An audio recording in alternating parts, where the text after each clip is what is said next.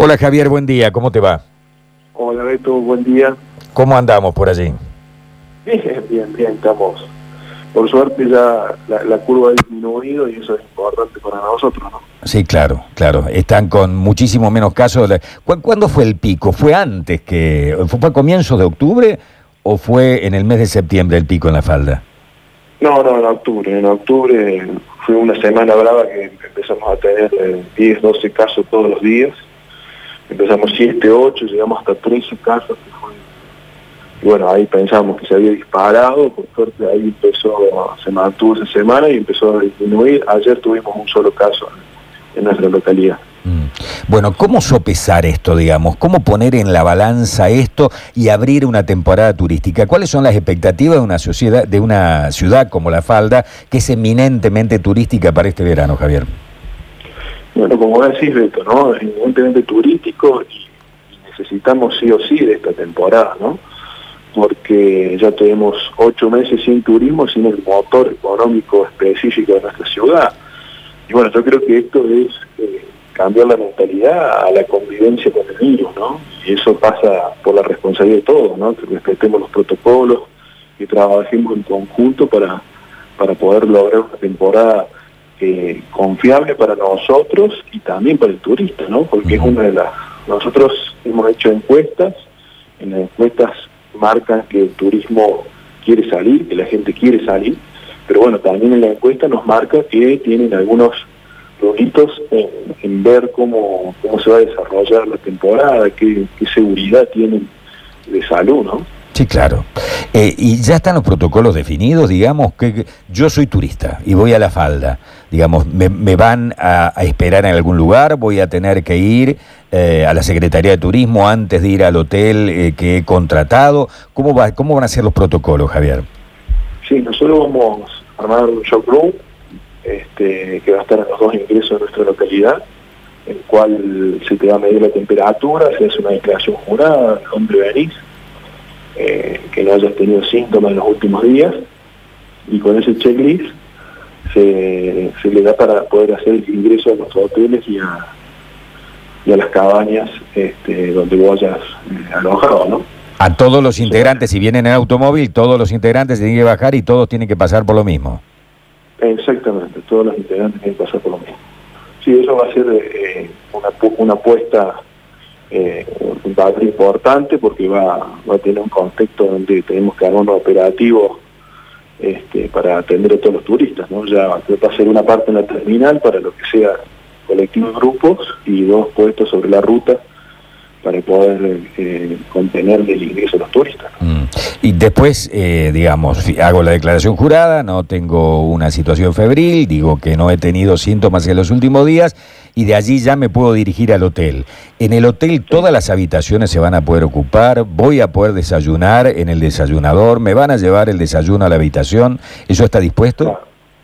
Hoy, hoy está marcado un 80% de, de ocupación, este, el desayuno y lo que comas va a ser en la habitación o en lugares al aire libre. Si el hotel dispone de lugares al aire libre, puede, puede hacer entrega del desayuno o del almuerzo o la cena al aire libre. Mm. Ahora, Javier, ahí hay una contradicción, ya entramos con las contradicciones, ¿no? Digamos, no puedo desayunar en el desayunador, pero después me voy al bar con toda mi familia y tengo un montón de gente en el bar que está habilitado. Sí, sí, sí, Eso, eso es cierto, hay, hay una contradicción, pero bueno, yo creo que otra de las cosas que, vienen marcando los protocolos, esto es, es el, trabajo al aire libre, eh, la falda está tratando también de poner de acuerdo con los gastronómicos para que tratemos de llevar todo hacia, hacia la calle, hacia la vereda, para poder, poder desarrollar su actividad lo que más se pueda al aire libre, ¿no?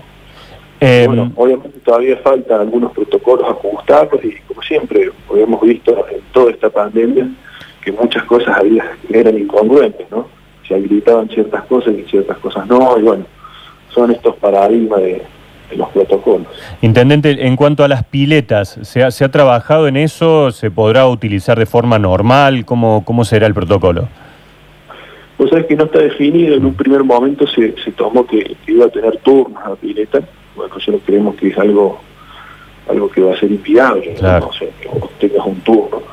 Eh, pero como en la mayoría de los protocolos lo que se está viendo es eh, el uso del aire libre, eh, no, no va a haber problema.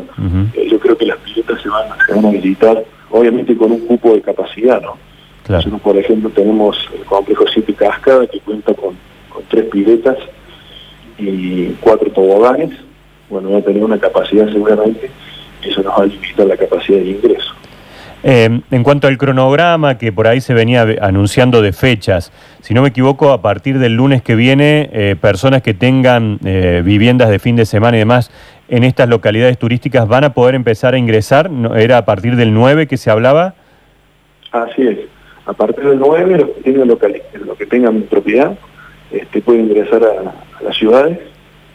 Este, nosotros después, el, el 15, vamos a habilitar nuestro complejo siete cascadas para un turismo interno de la falda misma, eh, pero es justamente para poner en valor los protocolos de, situación del lugar.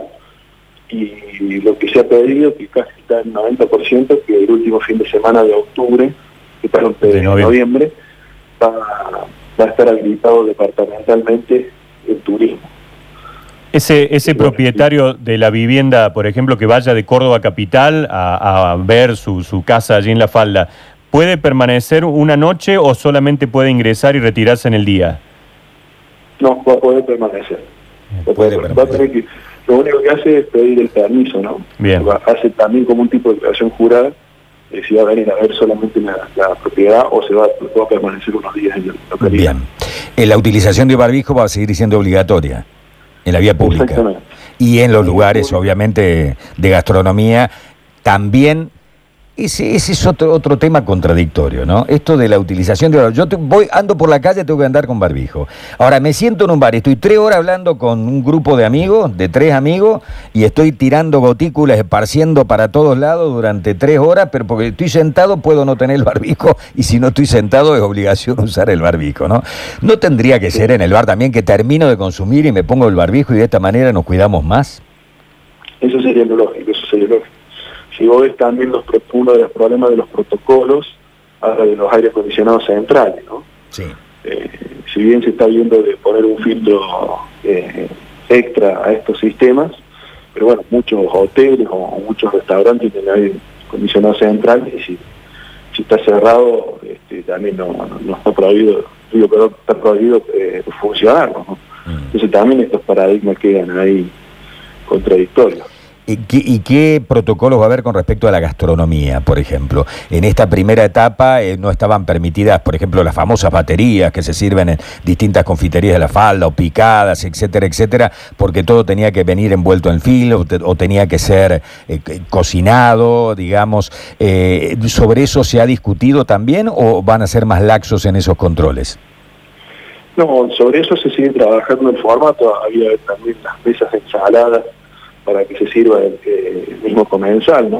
Mm. Eso está, está prohibido, se hace solamente en servicio específico en la mesa. Y bueno, lo que sí estamos discutiendo esta modalidad es si podemos llevar el restaurante al aire libre, ¿no? Eh, obviamente que, se complica, nosotros ahora en Nación hemos presentado este, los distintos protocolos a utilizar y hemos pedido a ver si hay un financiamiento para, para lograr carpas para poder eh, eh, poner en valor eso, ¿no? Porque obviamente que puedes, puedes trabajar al idioma, pero si llueve no lo puedes hacer. Bueno, estamos terminando de cerrar eso, que esta semana se hace la presentación Nación, la cual va a otorgar un financiamiento a los municipios turísticos para el armado de distintos protocolos, ¿no?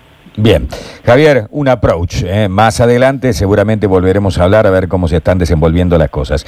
Muchísimas gracias y buen día. Por favor, Beto, un abrazo. Hasta luego.